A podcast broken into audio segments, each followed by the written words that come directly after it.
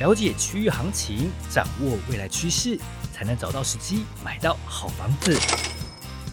欢迎收听《我要变有钱》。然后这一集呢，我们一样到了宜兰，因为宜兰那一集呢，大家想说想要买一些有关房子比较大的啊，然后我到那边该怎么买？所以这一集呢，我们还是一样请 Lin 来帮我们来讲解一下，替大家来这个解决问题。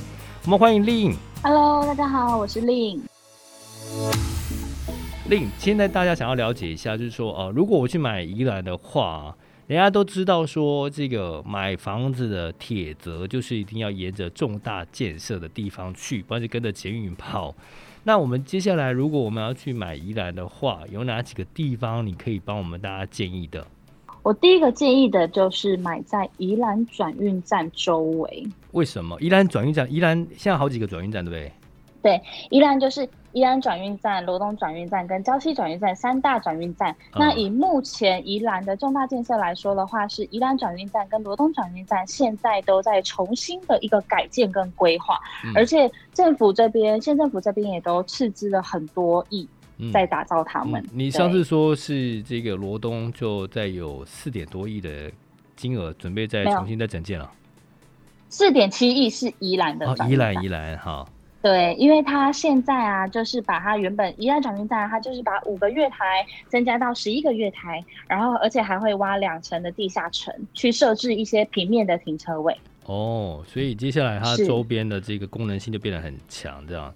那是那它这样子，譬如说转运站之外，它周边应该有没有一些配套的一些生活机能的这个建筑物或者是公司之类的这样？呃，宜兰转运站它的对面就是阳明的那个阳大医院哦，哦，对，所以为什么我会说这个周围大家会开始转站，就是这边看屋率就是增加到二到三成，嗯，而且这边的房子我我不我真的是不夸张哦，因为我自己从今年我就很有感觉，因为今年我那边有接好几个案子，只要是卖方的价格，它符合市场的行情。我都在三个礼拜、一个月内就把它成交掉。哇，这么求奇哦！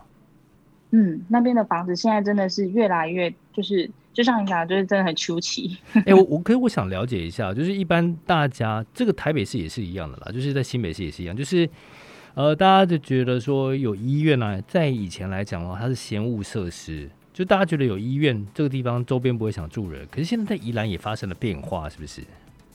是因为。宜兰呢、啊，以宜兰市来说，最大的医院就是阳明医院。嗯、那罗东那边都是博爱跟圣母嘛。那我们先提宜兰这边，为什么说这边会这么秋奇的原因，就是因为说它的整个转运站的规模都要把它重新建设起来，重新规划。那这一个区域，我坦白说，就是它。就像你在台北买房子，最重要还是地点，地点什么地点？大家都会希望离捷运站近，对不对？对。但是宜兰没有捷运啊。那宜兰最近的，就是说以交通工具来说，我们不开车的话，我们想要坐客运来说，那就是一定是转运站。所以为什么它这边的房价跟这边大家开始要往这个边周围去看房子，不是没有原因的。嗯嗯嗯。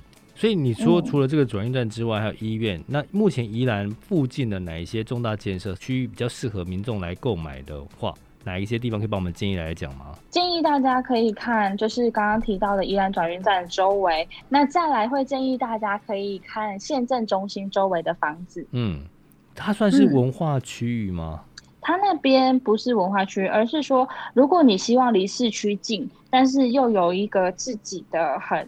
休闲安逸的感觉，它就是会有前庭后院的设计，哦，那就可以转战县政中心那边的房子。我是个人非常建议的。嗯嗯，那那你刚才讲的这几块的区域行价又大概多少？这样？哇，这边的价格的话，每平是呃县政中心那边的，它的土地哦，它的土地其实建地来说，呃每平成交价格是二十到二十六万。县政中心哦，那其实还是可以下手了。就是说，比较来讲的话，又在县政中心，所以在安全性来讲，在这种便利度来讲的话，你刚刚有讲说，应该离这个转运站也不会很远。它离转运站也不会很远哦，所以它的生活机能来讲的话，也是蛮足够的，对不对哈？而且它刚好绿，就是它刚好的中心位置是左边是宜兰，右边是往罗东，嗯，所以大家也会觉得住在那边是很不错的。嗯那除了这个转运站之外，嗯，那宜兰目前接下来有没有什么样的规划？有哪些的这个重大建设呢？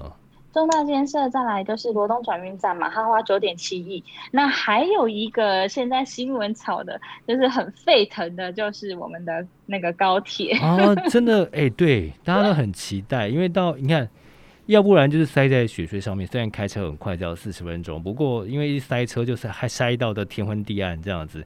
那接下来高铁，这高铁如果一旦确定之后，你们那边有预定地了吗？嗯，这个呢，就是有有好几个地点还在，有可能会落在好几个地点，嗯嗯、但是这几个地点，我不得不说，它的周围的农地都已经开始就是有被买卖了。哦，真的、哦，就大家买个希望就对了。对啊，大家买个希望，而且其实我 不得不说，为什么农地现在交易逆势反而是成长的？嗯、因为其实农地就是说不会像房子这么麻烦，你还要去顾它的屋况。嗯，哎、欸，不过我好奇，我们刚才讲的是高铁可能会盖，你可是你刚才还没有跟我们讲说高铁会盖在宜兰哪里，对不对？对，宜兰到底是宜兰哪里啊？是你跟我们讲哪一个市就好了，还是哪个哪个乡哪个镇这样？呃，高铁嘛，可能会落在。县政中心周围，或者是罗东哦，好，对，所以你刚才讲到一个重点，就是说它周边的这些农田有可能会被征收，所以现在很多人抢着去买这样子。是的，是有这样子的现象啦。真的假的？这样很可怕哎！一旦哦，我们是还没有去做过调查。一旦土地征收，这个是一个好议题。呃，我们接下来如果再了解以后，我们再过几集再跟大家来分享说，如果一旦你的农田土地被征收的话，它的那个呃政府征收的费用大概是多少？这样子会给多少补偿金？这个我们也蛮好奇的。不过我们还是想了解一下，就是说，那接下来如果高铁在这这这几个地方盖的话，那现在目前周边的这个区域房价有什么样的变化？应该是说，目前来说，因为这个议题的关系，所以这几个刚刚讲的几个点的房子的成交量都还是有上升的。哦，上升多少？嗯，上升应该说它的价格其实没有上升，但是应该是说它的成交的数量是有增加的。嗯嗯、对，大家其实就是买一个希望。那增加大概几成呢？有没有大概一个数字出来？增加几成？可能像是说，呃，三月份。的成交量可能以宜兰市来说，可能是一百六十四，但是以四月份就又成交到两百八十九。哇，那这个倍数，哇，那真的是增加的很快哦。就在这边周边的话，增加的很快。好，那我们现在来问一下大家最好奇的，就是说，如果呢，那我接下来因为知道了，呃，这个高铁的地点可能会在罗东盖好了。假设哈，假设听众朋友要记住，假设千万不要一窝蜂跑去买，到时候血本无归。那我们蛮好奇的是说，那一般人他们买农地，难道没有什么样的资格吗？因为因为一般买农地不是要农民才能买农地吗？为什么我会说现在大家会开始买农地呢？除了享有一些税法的优惠之外呢，他还能去一个避税的。再来，八十九年开始就取消身份上的限制，就是说你非自耕农的一般人也都可以进行买卖，哦、所以已经不是像以前这样那么困难。哦，真的、哦，所以不是农民也可以买。对，那没错。那如果说我我接下来好，譬如说我们录完节目之后，我跟你说，哎、欸，令帮我买一块农地，我就是要买在那个高铁站旁边，这样我我有我有办法买吗？可以，真的假的？啦，只要你资金准备充裕就可以买啦。哦，那农地农地应该是说它的贷款成数，当然跟我们房子不能比啦。好，那假设我现在要买一块农地，假设了，我们对那个没有概念的，好了，那我们我们买农地的话，嗯、我们可不可以假设我们就买个一百平？那一百平的农地，我们大概现在买的话，一有人这样买的吗？不好意思，一百平太太小了啦，啊、没有人买一百平。你真的，哎、欸，我觉得我们这样这种台北人哦、喔，然后被你们这样讲一讲，我们都觉得我们会丧失信心呢。就是我们其实，哎、欸，我刚才就觉得说一百平是不是很大？你还跟我说一百平农地一百平太小。好，那那到底农农地我们到底要买多？一般正常人来买的话，是要买到多大这样？一般正常看你的作用，如果说你你真的只是希望说自己有一个小，就是小农夫、小农场，嗯、你想快乐农场，对你对你只是想要说种种菜，那当然我觉得你去买一百瓶、两百瓶，这个是正常的。但是如果说你是有其他的作用来说，一般会建议客人是买两分半的农地。两分半就是假设我真的有可能要种东西了哈，我可能不管怎么样，然后买来，然后可能会租给别人，然后呃种种菜，然后搞不好可以做一个，还可以种上一个经济作物，然后让他们可以拿去卖。那这样子两分半的土地大概多大？就是换算成一般的平数的话，大概多大？然后大概要花多少钱这样子？七百五十六平点多，那我们就换算七五七平。哇，刚刚你说好七五七平哈，七五七平的话，那现在一平大概多少钱？看地点啊，那如果说以平均值来说，可能会落在一万四、一万五的话，假设。哦以平均来说，哦、对哦，所以大概有将近七八百万就可以买到你刚才两分半的地，这样七百多平的地这样子。没有，差不多是落在一千一百万左右。一千一百万？对啊，你七五七乘上一是一点五啊，差不多啊。哦、好是啊、哦，那好，那我因为我们不要炒作土地，这样很可怕。就是我们现在如果教大家去买这些土地，然后未来有些人他呃，这就是要买个希望，可能要这个。呃，拿去被征收，买一个希望，这样就不太好了。不过我们还是想要问，对 那个土地啊，如果我现在买农地，农地会有增值的空间吗？会啊，而且你增值空间，为什么大家会买？赚了多少，没有人知道。为什么？为什么？为什么这么说呢？好，大家有注意，就是看今年炒得很沸腾的新闻，就叫做房地合一税，对吧？嗯嗯嗯，嗯。但是农地它是只要你是合法使用，你没有去违规任何的事情，你就是，那他就不会被征，就是他不会要去付什么土地增值税，不需要啊。所以我才会说，为什么很多人会去买农地，就是因为他享有税法的优惠之外，他买卖上他赚多少钱也不会被扣税，也没有人知道。天哪，我今天才哎、欸，我今天才知道这件事情，你知道我。我之前当记者哦，然后我做了非常久的时间，我做了很多的房市的专题。我今天第一次知道这个事情，原来买农地是不用被课房地合一税的。不需要啊，因为你合法使用它。哦，要前提是合法使用。哦、对你一样就是有在耕农啊，这些就是不需要啊。嗯嗯嗯嗯。哎、欸，不过我好奇，我再另外再问一点好了。那如果啦，我不是教大家，因为我觉得这样很恶劣，我本身我自己也很反对这样子，就是。呃，把农地拿来做其他的使用。不过，因为现在很多人，这个其实政府有鼓励，就是把农田拿来种电，就是农农、嗯、田上面长的不是农作物了，现在长的是太阳能板。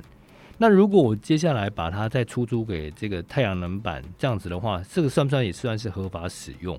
这样应该不算合法吧？哦，不过这点我们还是要来再查证一下了，下次再跟听众朋友来分享。这个要再因为其实其实很多人他很多这一个太阳能板厂商啊，他很鼓励农民，就是呃，除了一边在种田之外呢，然后一边再把这个上面的空间呢租给太阳能公司，然后来赚取这个电费这样子哈。不过这一点呢，我觉得我自己个人是蛮不赞成的，因为很多对啊，我也不赞成。对，所以很多。很多那个农田啊，你看你都不做农作物了。他们虽然说很多人说下面还可以种一些呃遮阳性的这个作物，可是一般来讲的话，它的养分什么东西种起来，其实它感觉上就是跟你一般日照时间需要日照时间长的这些作物来讲的话，它营养成分应该还是多少会有影响。另外的呢，我就觉得说农田上面种出太阳能板这件事情，其实也是受到很多环保团体的反对。那很多当地。宜兰当地的农民，其实很多人也很讨厌这件事情。对，没错。所以，我我相信我们刚才岔题来讲这件事情，就是说，以你自己当地人来看啊，就是很多外地人，如果接下来应该也是有一些人，像我们刚才听到一样，他听到的这个农地有一些税务上的这个的优惠，应该很多人就会把它拿来买农田，然后再来来盖这样太阳能板。你自己有什么样的看法？你能接受这样的一个行为吗？嗯，这种行为我个人是不能接受啦，但是当然就是看每个人的想法。那我个人是觉得说，呃，其实蛮多客人是买农地下来盖农舍。嗯嗯嗯，哦，这点就可以，对不对？这点你就赞成了啊。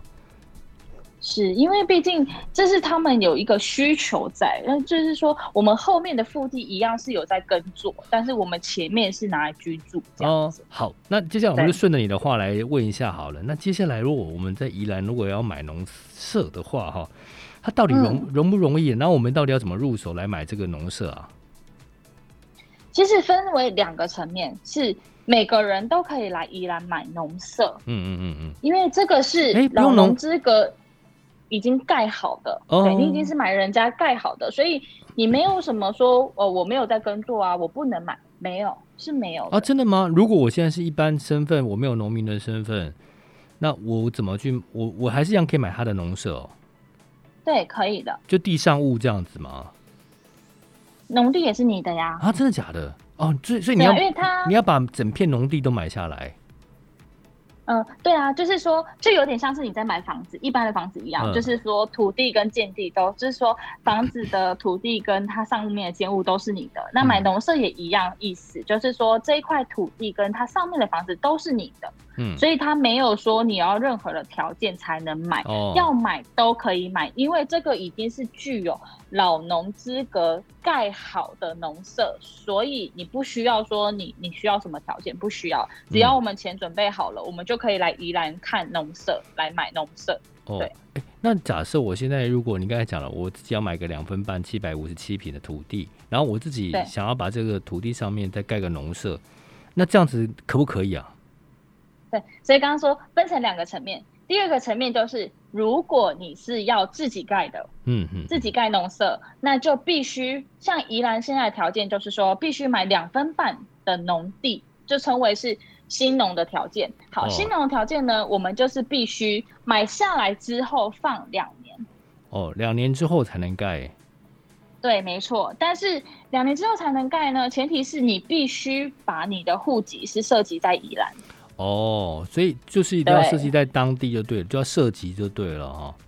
对，但是我觉得我现在讲的这些条条例都是今年，或许明年可能又会因为政党关系又会改变，那这个就会又会不一样。哎、嗯欸，不过如果现在我们在那边盖的话，我们要盖呃，你说七百五十七平，那一般我们这样子七百五十七平的大小，我们可以盖到多少多大的一个农舍？它像这个农舍的话，就是说它会有一个面积上的规定，因为你的面积是七百五十七，所以你的单层最大面积可以盖十 percent，所以等于七五七，你单层最大可以盖到七十五。哦哦，那其实也不小哦，哈。对，没错。那我可以盖两二楼吗？可以啊，你可以往上延伸，最大就是，嗯、呃，它往上延伸的话就是一百五十，嗯，就是最大面积了。嗯、哦，就不行就对了，就是往上延伸还可以延伸一次。可以啊，你可以再往二楼、三楼去延伸，但是它整个最大面积就是一百五十平。哦，就是一倍就对了。对。对哦，了解了解，这样好清楚哦。哎，那现在如果我在那边盖一间这个一百五十平的房子，那我一般这个盖别墅的建物成本的话，大概多少？建筑成本的话，也大概是落在十万块左右嘛，到十五万左右。其实农舍的话就会相对更高了，因为农舍它是独栋的，你、嗯、不是联动式。那上次上一集我们提到联动式的话，可能是十万到十一万，但是因为它是独栋的农舍，你又必须申请前面的晒谷场，对吧？前面你这样子才能停车啊，等等的。哦、那相对的来说，农舍的相对你。在盖成本上就会更高了，嗯，嗯，就会落在是十三到十五。哦，好，十三到十五，所以我们算十五万好了。那假设在一百五十平的话，那大概也要将近，哇，那也是一千五百万。嗯，哦，那一千多万也是不便宜哦，哦。所以听众朋友们，如果要盖农舍的话，其实也是要考量一下，因为你还要买土地的钱，然后大概七百，将近也是一千多万嘛，哈，然后大概一个一百五十平的农舍也要一千多万，加起来可能夯不啷当，可能要加起来就要三千多万左右，哦。对啊，但是就是一个自己的豪宅啦。哦，是啊，对，可是不过自己要考量一下了哈。好，那我们接下来想要问一下，就是那刚才刚才讲这么多哈，我们宜兰啊有很多的这个呃重大建设，宜那个像高铁啦、宜兰高铁啦，还有一些转运站的部分都在盖了哈。那接下来那个宜兰的房市怎么看？好，那到底哪时候可以买房子？其实我个人认为现在就是买方的市场。嗯，因为现在其实，在宜兰是。供给量大于需求量哦，所以大家可以杀价这样。我觉得呃，杀价是一定可以杀，每一个案子一定都会有杀价空间，但是杀价空间大不大，这就不一定了，对吧？嗯、因为每个案子它的状况是不同的，对。但我觉得现在就是买方的市场啊。嗯，所以买方市场其实是溢价空间大的意思啦。哦，对，我们的令比较客气一点，刚才 怕说会影响到其他那个卖方的部分。也就是说，现在这段时间因为疫情的影响，然后还有一些成交量的关系、量缩的关系哦，所以呃，所以可能现在比较适合买方来溢价。啊比较好一点。那未来宜兰的房市的趋势，它到底会怎样呢？我在宜兰买房子会保值吗？大家也担心啊。我去那边买，你看像之前礁溪一平喊到五十几万，后来呢掉到四十几万。那我在宜兰买房子，到底未来的趋势现在怎么样？这样子，宜兰未来的趋势，其实我觉得宜兰它是一个涨幅度一直都没有像其他地区来的这么多的地方，所以你要说它会跌吗？它也不会跌，因为讲坦白的是，宜兰的建地已经越来越少了。哦哦，跟其他的地方都一样了，现在土地取得真的越来越难了哦。是，所以你说它会再下修吗？它不会再下跌了。那你说它会再涨很多吗？这个就要看我们的一些，就是刚刚有提到一些重大建设，如果进军的话，那相对它当然就会涨得更快，涨得更多。嗯对。那你说它的幅度其实真的是不会到很大啦，所以我觉得以自己需求要来买房子，现在本来就是最好的时机啊。嗯，你现在不买，那讲坦白是你现在没有房子，等到涨了跟你也无关啊，对吧？对。但是如果说你没买，涨了还是没房子呀？嗯嗯，所以其实未来就是还是你觉得是不会下跌的，会持续往上涨。然后其实这个观念其实跟很多地方都一样，因为建物成本跟人力成本的关系，还有土地取得越来越少，所以这几个关键因素的加成之下，所以现在感觉上是全台湾的房价都很难全台湾。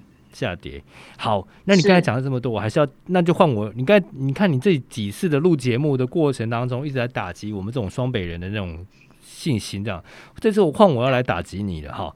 人家说这个宜兰的空屋率很高啊，你看这个是不是？人家说这个，诶、欸，去去年的这个宜兰的空屋率呢是大概十六左右，低于金门的十七，是全台湾空屋率第二高的地方。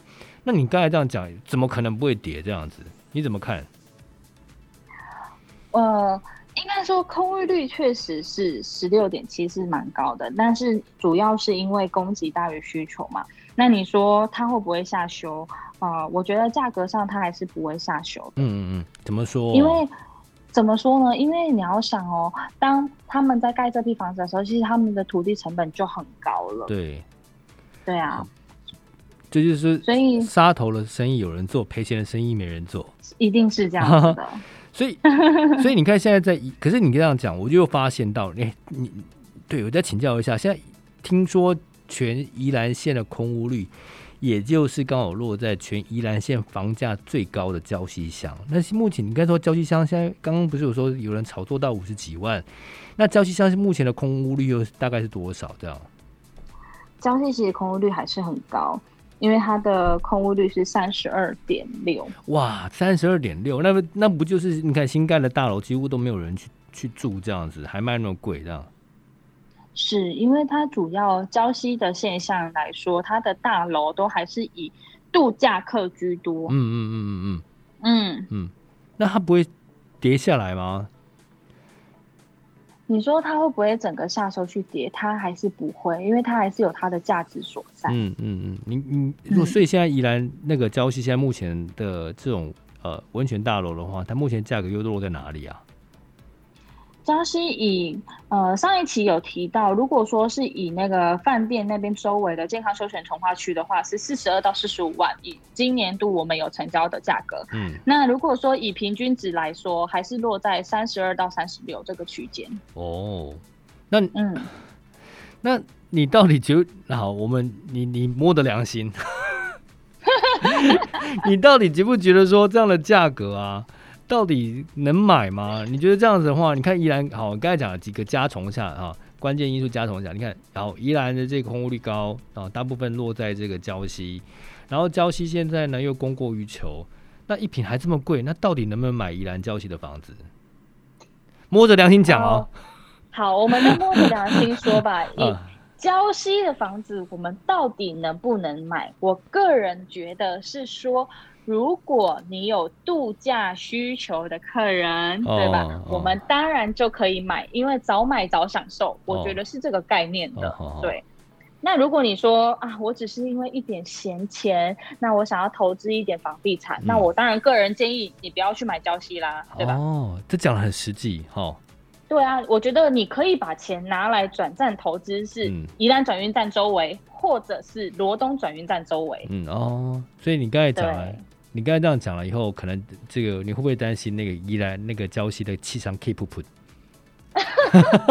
你是你是冒着生命危险讲出来的，就是说自助需求哈，所以我们的专家其实冒着很大的生命危险，跟要给大家诚信的建议啦，就是说如果你是有自助需求的人，那宜兰的话，你可能啊、呃，如果你说你要投资的话，就就不要了，而且有自助需求就可以。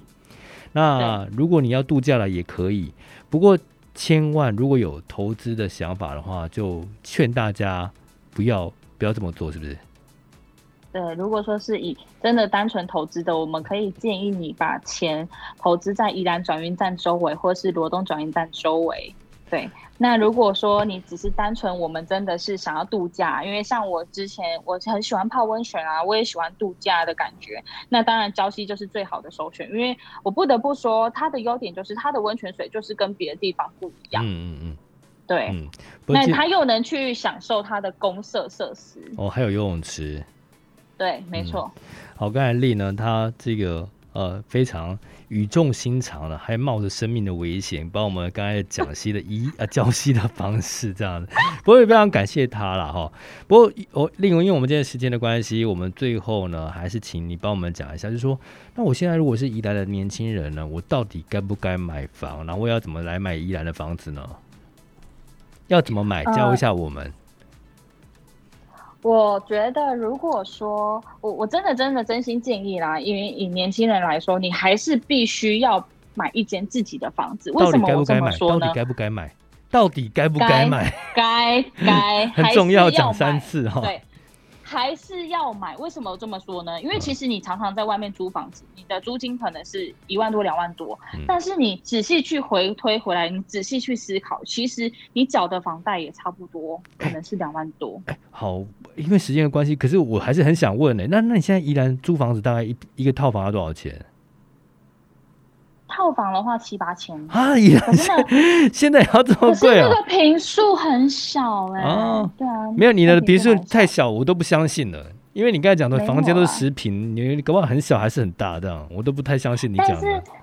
你知道吗？就是有那种家庭式的三房那一种的租金，哦、都也是要拉到一万五、一万六。那如果你说你又想要有车位的，那两万一定是跑不掉。哦、所以我才会真心建议大家，其实你可以买一间属于自己的房子。哦，所以还是得买，还是得买啊。所以那年轻人该怎么买？年轻人，我个人觉得你可以先从生活机能方便的，那我还是会回归回来，就是转运站周围，因为你买东西方便，医院又方便，那我们通勤去台北上班又方便，可是啊，可以省下你的交通工具。可是贵啊，就是费用。你刚才讲转运站附近的一瓶都要二十多万，快三十万了，还是贵啊？那我要怎么买？他那边也有旧一点的那种华夏，其实不需要到这么多钱，十几万就可以了。哦，所以可以建议年轻人先从这个、嗯、呃便宜的先买，然后再以无换无这样再买上去，这样是哦，非常感谢。哎，我们最后再补充一点，应该提到停车位，现在宜兰的停车位现在新大概多少钱哈、啊？停还是你们都停路边？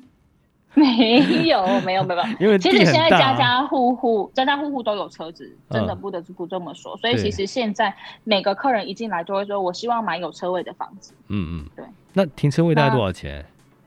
哇，停车格现在你是说我们如果说以新的大楼来说吗？对，它的一个价位是一百万哦。啊，宜兰一百万，那我跟你讲，我现在听到一百万都觉得好便宜哦。你知道，你知道我们现在这台北这边啦，停车位有的都两百万，我上次还听到六百万的。哇，好贵哦。对啊，你你因因因为我们现在我们录音室所在地在南港嘛，旁边有一个一百五十万的豪豪宅建案，听说它的停车位可能就要好几百万了。哇，真的？是不是？在你们那六百万买一个车位，在我们这六百万可以买个小三房，对吧？对啊，你你看我们这边一个厕所就要四就要六百万了，所以刚才那个车位六百万对你们来讲啊，其实你的看法就会觉得说，那倒不如牺牲一点时间，好去买宜兰就算了哈。真的，你六百万可以来我们这边买小三房。好啊，真的好。我们刚刚这个，我们刚刚还是最后讲这个令还是帮我们建议说，年轻人还是该买房了，是不是？是啊，因为其实你钱放在银行，我讲坦白，放着还是放着，但是你辛苦一点打拼，买一间属于自己的房子，你在缴的都是属于我们自己的。嗯，那你你去租房子，你缴的还是替别人缴房贷的概念啊。嗯，那你刚才说宜兰呃大概十几万的也有，所以我买了一间小三房，这样子大概要多少钱？要不要六百万七百万？差不多四百多到六百多，四百万到六百多。但是这个是中古的哦，就是二十年到二十年到三十年的这种，但是有电梯的对，有电梯，没错。你这个给年轻人，赢这个又点燃了一个希望，所以他们投期款要付多少？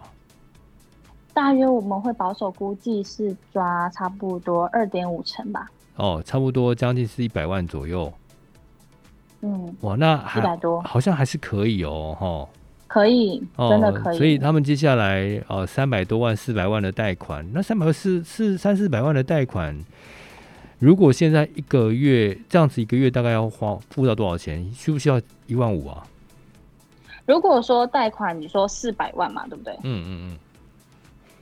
四百万的话，然后如果我们贷二十年，比较、呃、你差不多每个月是一万九。哇，一万九！如果这样子好了，如果我们让它轻松一点的话，现在有了房价，我们有到四十年的，我们现在把它算一下，四十年的话，它一个月的房贷要多少钱？一万一啊！哇，一万一，划算！哇，那其实压力就小了很多哦、啊，那真的是租不如买哎哈！真的啊，真的。所以感覺，而且，嗯，你看通勤啊又方便，四十分钟的车程而已，嗯、还睡个觉。其实现在台北市里面骑摩托车要三十几分钟也都是。真的，真的。哦，好，刚才这个 Lin 呢，刚虽然一再打击我们台北人的信心哈，刚刚也是帮我们挽回一些年轻人的信心了。所以接下来，如果年轻人想要在宜兰买房子呢，我们该帮大家整理一下重点。在宜兰买房子呢，你头期款大概是买一百多哦，要给到一百多，然后呢，二十年的贷款每个月来到一点九万，好，一万九，然后呢，分了四十年的话呢，是大概是一万一左右。相对的，对于年轻人，他的每个月的负担就小了很多，而且如果这样进入接下来要结婚生子的话，负担也不会那么重。是，没错。嗯好，非常感谢 Lin 呢，今天给我们非常多的专业的这个分析跟介绍，而且呢，在农地的这一块呢，他也给了我们很多非常有争议感跟这个非常精密的剖析哦，告诉大家该怎么来买，要买多大。像刚刚讲说，我还以为买一百平，他刚才跟我说买太，这是一百平是什么东西？好，非常谢谢他，也让我们知道了很多这个宜兰这边各区的东西。那我们也非常希望你接下来如果是在呃全球各地或者是全台湾。各地区的这个房仲专家、房仲业者，或者是这个学者呢，想要来跟我们节目来分享，都非常欢迎。然后我们也希望让大家了解一下全台湾房市的状况是如何。非常谢谢 Lin，谢谢谢谢主持人，谢谢 Lin。然后下次如果有什么新的状况，可以再跟我们讲一下吗？好啊，没问题。好，我们非常谢谢 Lin。然后呢，Lin 是一位非常美丽可爱的年轻。呃，房仲哈，房仲专家，然后他的联络方式呢，我们也会摆在我们的节目资讯下面。那如果有什么特别的这个呃房市的问题的话，疑难房市问题的话，也欢迎大家呢可以跟他联络来询问他。谢谢令拜拜。谢谢，拜拜。